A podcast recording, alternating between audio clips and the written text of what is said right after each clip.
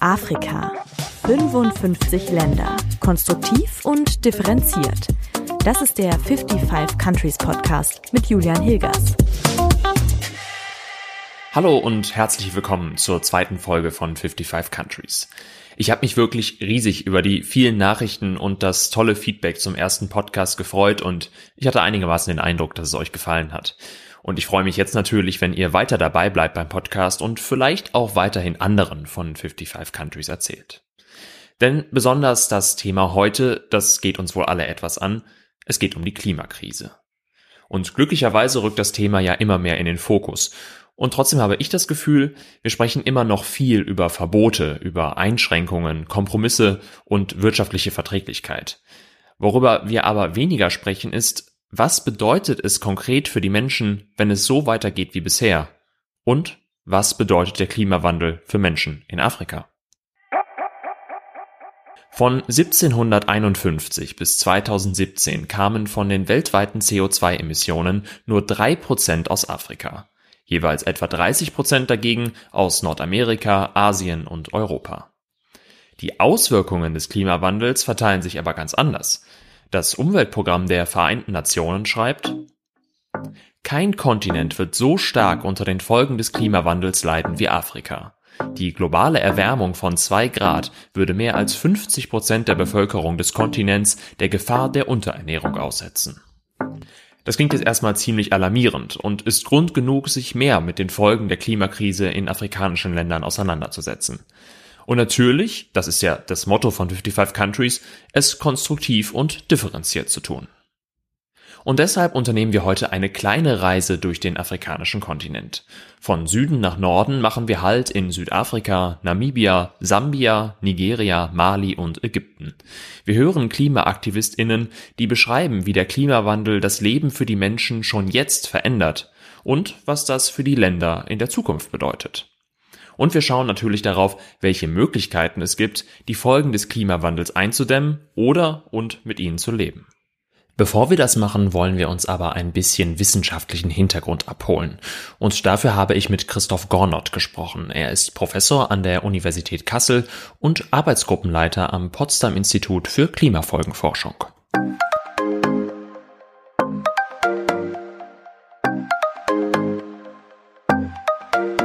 Herr Gornott, herzlich willkommen bei 55 Countries. Ich freue mich sehr, dass Sie dabei sind. Ja, guten Tag. So wie ich das sehe, ist ja der Klimawandel so vom Bewusstsein her bei uns angekommen. Wir sehen das jetzt im Bundestagswahlkampf, die Unternehmen stellen sich um. Inwiefern haben Sie denn den Eindruck, dass auch die Konsequenzen im globalen Süden und vor allen Dingen auf dem afrikanischen Kontinent dabei auch berücksichtigt werden? Sie haben auf jeden Fall recht, dass wir mehr und mehr über den Klimawandel reden und ich denke, das ist auch dringend notwendig, denn wir sehen ja auch schon die Konsequenzen sehr deutlich, wenn wir in, auf Afrika schauen oder insbesondere auch auf Afrika südlich der Sahara, dann sehen wir sehr deutlich, dass da auch die Klimaeffekte sehr stark sind.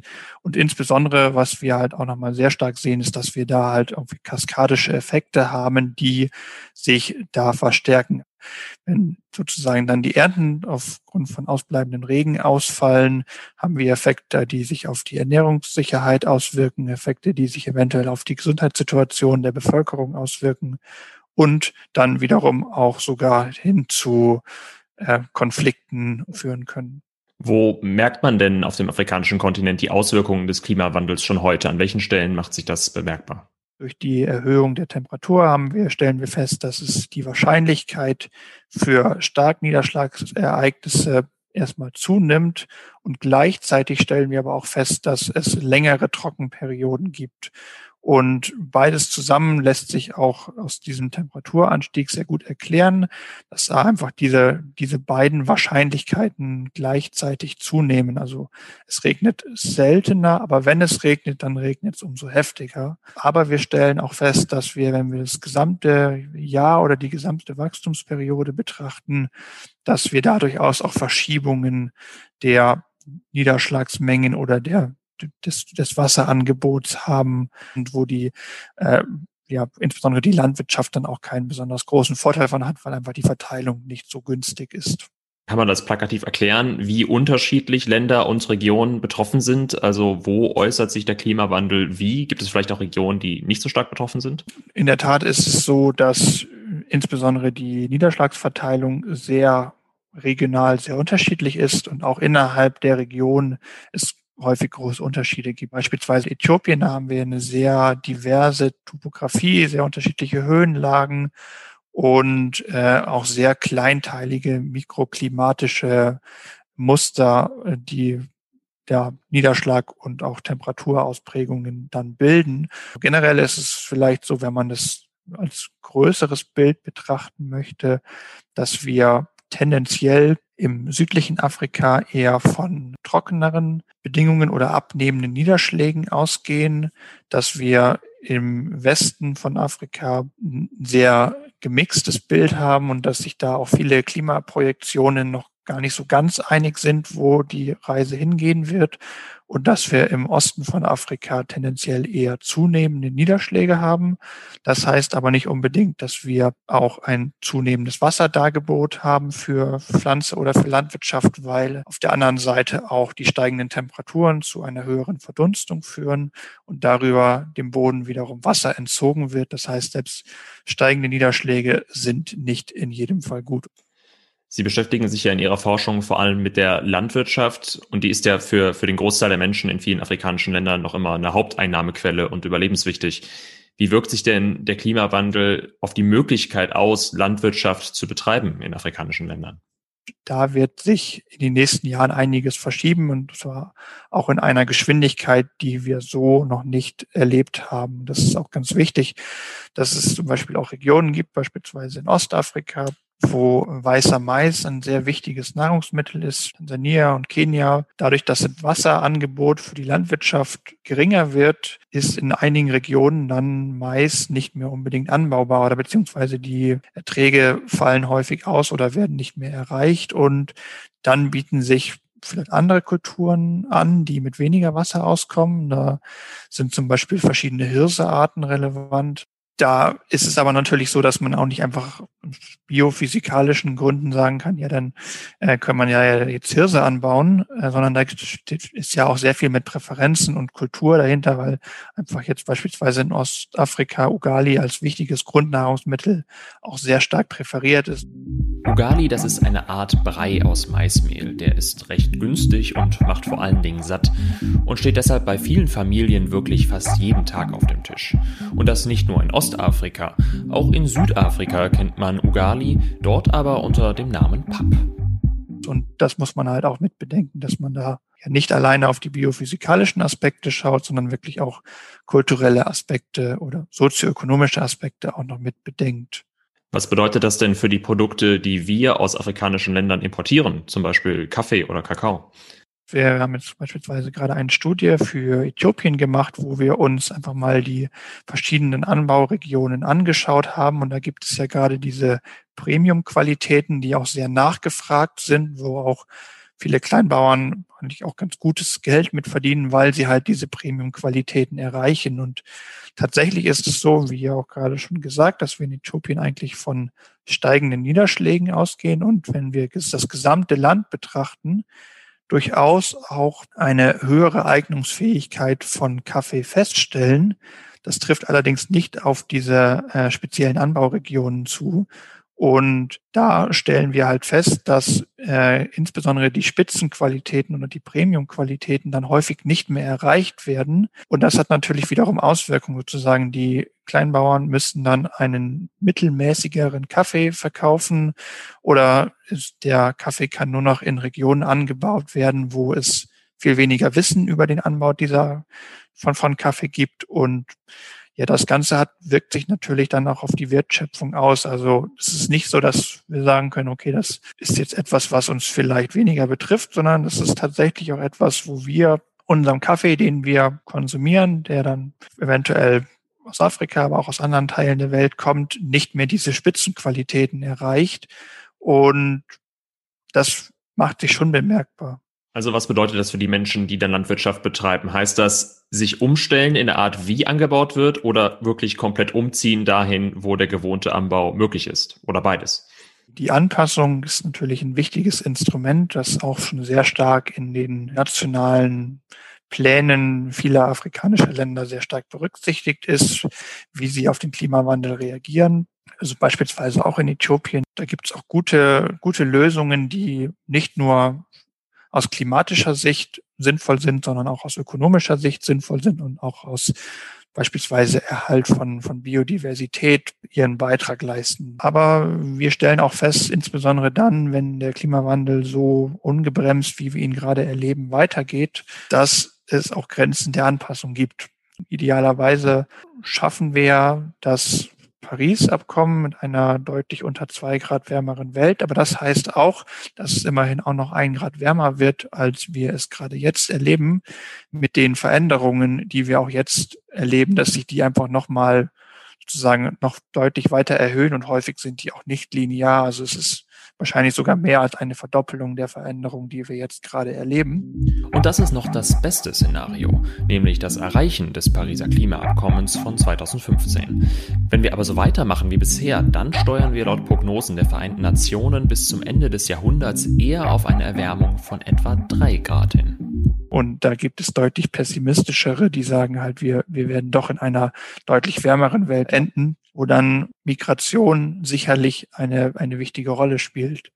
Jetzt muss man auch sagen, dass insbesondere auch in vielen westafrikanischen Ländern auch Migration auch schon immer stattgefunden hat. Also Migration ist nicht per se etwas Negatives, wie es vielleicht häufig auch in Medien dargestellt ist, sondern Migration ist einfach auch Teil der Lebens Bedingungen der Lebensgrundlage. Aber es kann durchaus sein, dass da mehr gezwungene Migration äh, stattfinden muss und dass sozusagen mehr Menschen sich ja, aufmachen müssen in andere Regionen, weil die Eignungsfähigkeit der Böden abnimmt oder auch einfach, weil es Konflikte gibt, also weil es sozusagen mehr Menschen migrieren und dann Ackerbauern und Viehhalter beispielsweise aufeinandertreffen.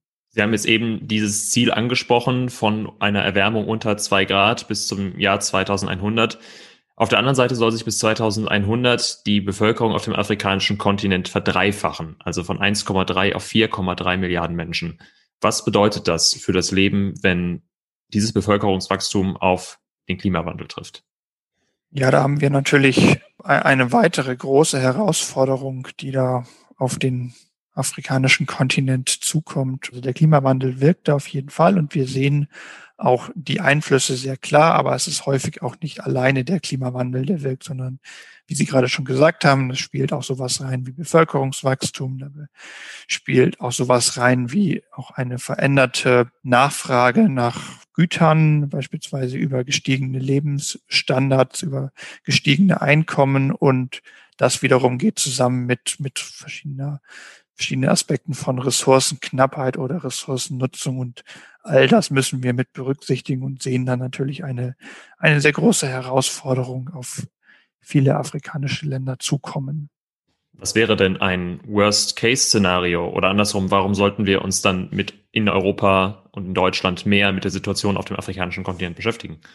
Es ist tatsächlich so, dass wir natürlich erstmal anerkennen müssen, dass auch ein Großteil, was wir im Moment an, an Klimawandel erleben, einfach auch von den westlichen Staaten verursacht ist. Und entsprechend haben wir da auch eine, eine Rolle, die wir einnehmen müssen, dass wir da eine, eine Verantwortung übernehmen müssen. Es wird immer viel über Migration gesprochen. Tatsächlich ist es ja so, dass ein Großteil der Migration, die stattfindet, innerhalb der Länder oder zwischen Regionen in Afrika stattfindet. Also das, wo sich in, in Anführungsstrichen Europa oder einige Medien oder einige Menschen in der Bevölkerung in Europa vielleicht Sorgen machen, findet eigentlich in größeren Teilen äh, auch innerhalb von Afrika statt. Die größte, größte Binnenmigration findet zwischen Ländern oder innerhalb der, der jeweiligen Länder, wo die betroffen sind, statt.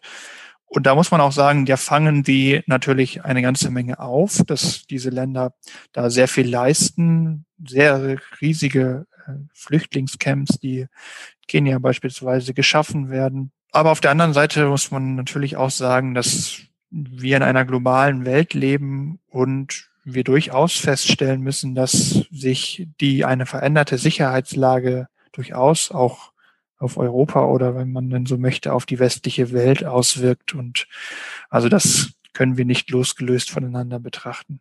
Haben Sie denn den Eindruck, dass die Menschen und auch die Regierungen vor Ort auf diese Herausforderungen, die Sie beschrieben haben, vorbereitet sind, dass es da Pläne gibt? Es gibt durchaus einige Länder, die da sehr weit sind, was, was Anpassungsmaßnahmen angeht. Klimawandel findet auch seit Jahrzehnten statt, aber wenn wir uns nochmal gerade die letzte Dekade anschauen, dann haben sich einfach extreme Ereignisse sehr viel stärker gehäuft, als es in den Dekaden davor der Fall war. Und dieser Trend wird sich fortsetzen. Und da werden wir eine ganz andere Geschwindigkeit brauchen, wie auch Forschungsergebnisse, wie Informationen weitergegeben werden, um dann wirklich auch Maßnahmen zu ergreifen. Also diese etwas platt gesagt, wir schauen uns mal an, welche Veränderungen kommen und dann werden wir da schon irgendwie darauf reagieren können, wird in Zukunft nicht mehr funktionieren, weil die Zeit zum Reagieren können einfach deutlich kürzer wird. Auf der Seite Climate Action Tracker kann man nachsehen, welches Land aktuell das 1,5 Grad Ziel erreichen würde. Afrikanische Länder sind dort leider kaum erfasst, Marokko aber beispielsweise gilt als Vorbild. Äthiopien oder Südafrika würden das Ziel aber aktuell deutlich verfehlen, genau wie alle Länder in Europa. Das heißt, was muss konkret passieren, um die Folgen des Klimawandels auf dem afrikanischen Kontinent abzuschwächen oder zumindest ein Leben damit zu ermöglichen? Wir brauchen jetzt die Ausgestaltung der nationalen Anpassungspläne. Viele Länder haben sich da auch schon mit beschäftigt oder sind dabei, das zu machen, aber das hinkt auch deutlich hinterher und die müssen wirklich so konkret wie möglich ausgestaltet werden und dann müssen sie natürlich auch umgesetzt werden. Vielleicht abschließend, die Bedrohung ist natürlich da was stimmt Sie trotzdem optimistisch, dass wir als Welt äh, und natürlich auch die afrikanischen Staaten insbesondere und die Menschen vor Ort äh, das hinkriegen? Ganz klar, wir sehen auch sehr viele positive Beispiele. Mit entschlossenem Vorgehen ist es auch möglich zu handeln und es ist auch möglich, neue Perspektiven, neue Lebensgrundlagen zu schaffen. Und ich glaube, da ist auch sehr viel Motivation und Willenskraft der der Kleinbauern da. Also insbesondere wenn man halt auch mit, gerade mal mit, wenn man mit denen spricht, ist es ja doch die sehr empfänglich für, für neue Techniken. Sie sind natürlich auch kritisch, zu Recht, das, das sollten sie auch sein, aber sie sehen durchaus auch die Gefahren auf sie zukommen und sehen auch, dass sie sich da anpassen müssen und äh, haben da auch schon vieles geschafft. Und ich denke, das ähm, ist durchaus sehr positiv zu bewerten, dass es da eine, eine hohe Motivation und Willenskraft gibt. Das stimmt ja zumindest ein wenig optimistisch. Herr Gornert, vielen Dank für das Gespräch. Sehr gerne. Besonders Landwirtschaft wird für die Menschen auf dem Kontinent also in Zukunft immer schwieriger und komplexer. Und selbst innerhalb eines Landes können die klimatischen Veränderungen sehr unterschiedliche Auswirkungen haben. Eine grobe Tendenz aber lässt sich ja erkennen, und zwar der Süden des Kontinents, der wird deutlich trockener. Und deshalb fangen wir unsere kleine Reise auch ganz im Süden an, in Südafrika. Und vielleicht erinnert ihr euch noch, zwischen 2015 und 2017 herrschte besonders in der Region um Kapstadt eine extreme Dürre. And this is just one of the cases of um, extreme weather events um, that how they impact our continent. Das ist Ndoni Mchunu, eine bekannte Umweltwissenschaftlerin aus Südafrika. Diese Dürre war für sie ein alarmierendes Signal. Denn die Regierung erstellte damals sogar einen Notfallplan, weil die Stadt Kapstadt befürchtete, dass ihr das Wasser sogar komplett ausgehen könnte. This meant that majority of, the, of Cape Town had to actually reduce um, their water usage, um, had had limitations to, you know, different rules, how many liters you're allowed to use a day. And this has major impacts not only on the health of people, but also on food security, on food um, access and nutrition. And so it's, it's a big problem that we have. Inzwischen ist die Wasserversorgung in Kapstadt wieder einigermaßen stabil. Trotzdem sagten Doni, und das erwartet ja auch Christoph Gornert, dass solche Extremwetterereignisse immer häufiger auftreten werden. Und deshalb müsse unbedingt schnell gehandelt werden, sagt sie.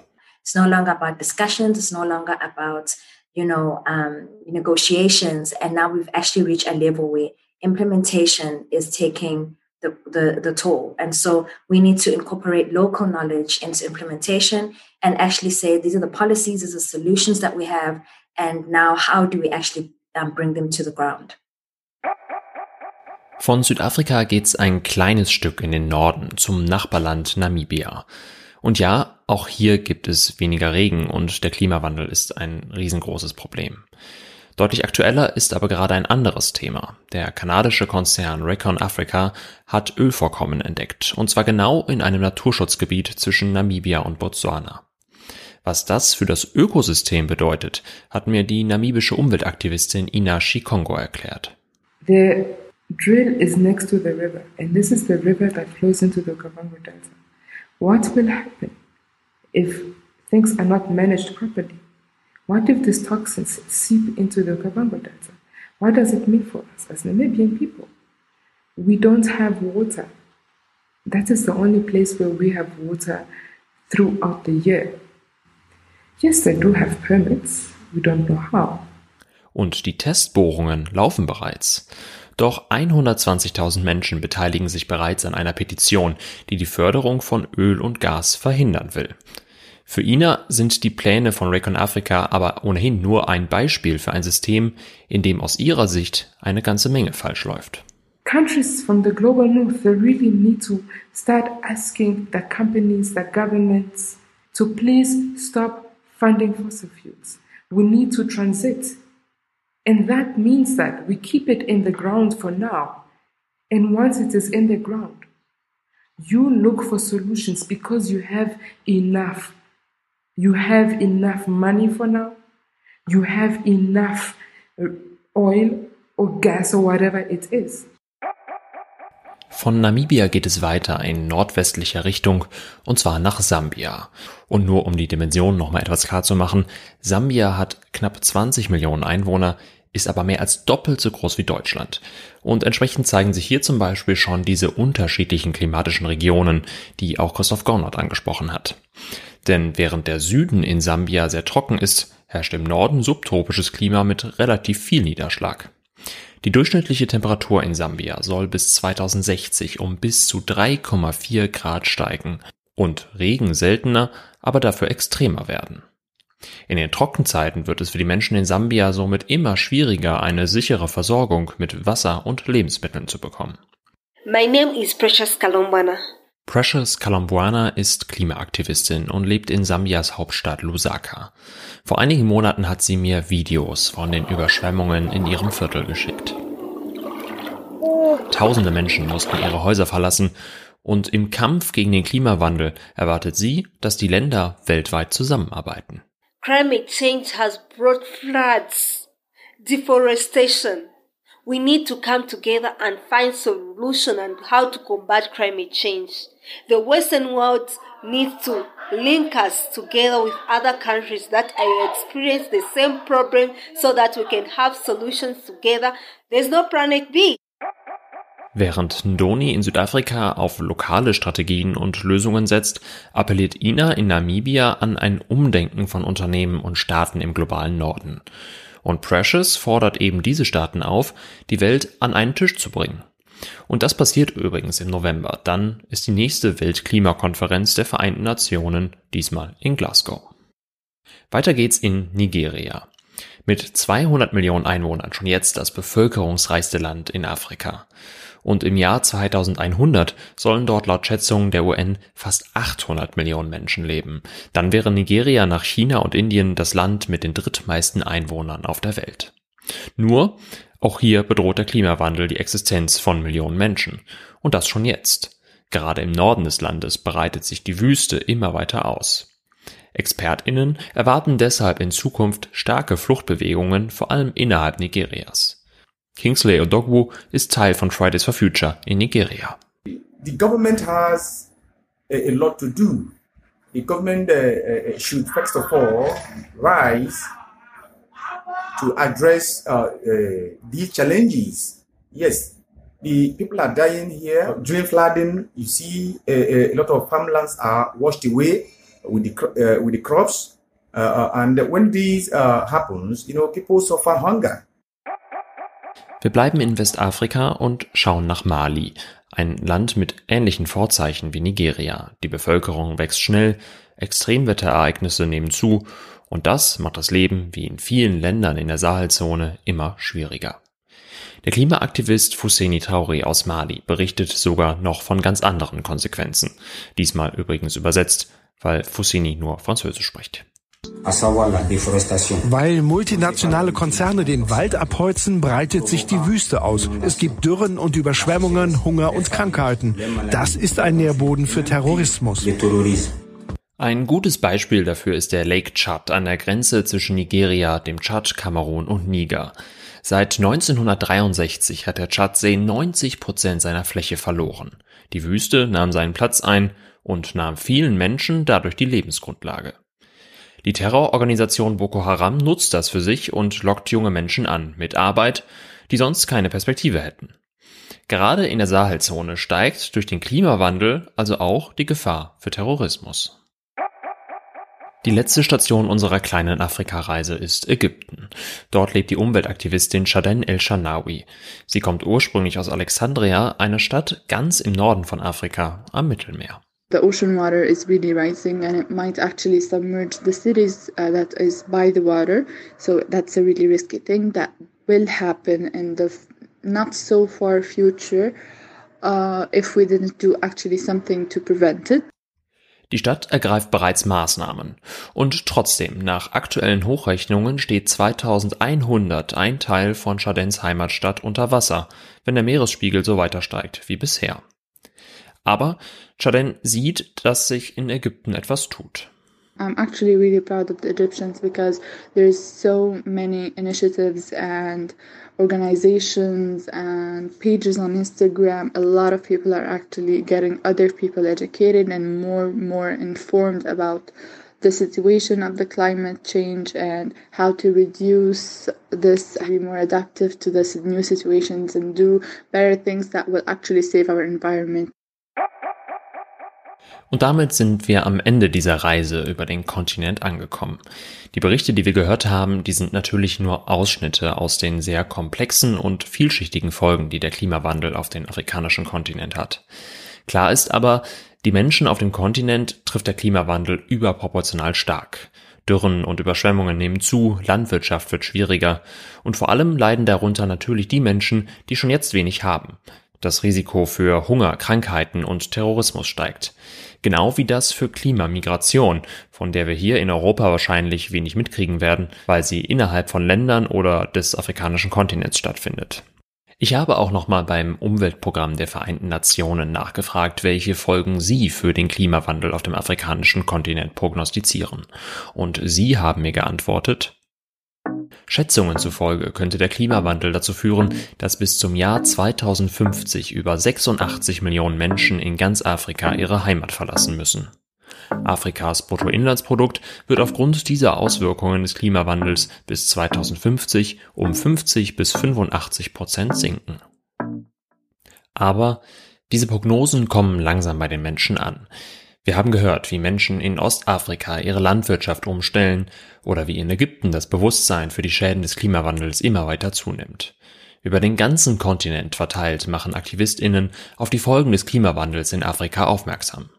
Und in der Sahelzone zum Beispiel soll die Great Green Wall, ein Projekt mit vielen Landwirtschaftsprojekten quer durch den Kontinent, die Ausbreitung der Wüste verhindern. Und nun ist die Frage, was wir alle daraus machen die Politiker, die Unternehmen und jeder einzelne von uns. Mehr Infos und Artikel zum Thema findest du jedenfalls in den Show Notes zu dieser Folge, genau wie Links zu Daten und Quellen in diesem Podcast.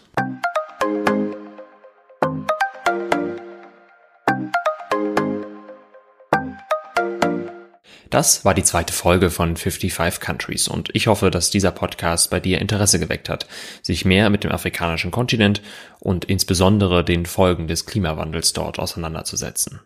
Mich würde es natürlich super freuen, wenn ihr 55 Countries abonniert und allen Leuten im Umfeld von diesem Podcast erzählt und vielleicht wollt ihr die Folge ja sogar bei Instagram oder Twitter teilen. Und ich freue mich natürlich auch über eure Nachrichten, zum Beispiel Vorschläge für Themen oder InterviewpartnerInnen oder auch ganz einfach Feedback zum Podcast. Zum Beispiel, wie findet ihr eigentlich englische Stimmen in diesem Podcast? Eher störend oder sogar gut? Das Ganze könnt ihr mir gerne auf den Social Media Kanälen teilen oder schreiben per Mail an 55countries at julian-hilgers.de. Und wenn dir 55 Countries so richtig gut gefällt, dann kannst du mich sogar auch finanziell unterstützen.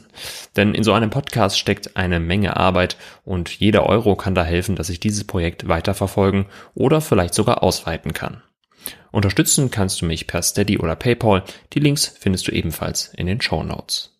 Vielen Dank fürs Hören und bis zum nächsten Mal.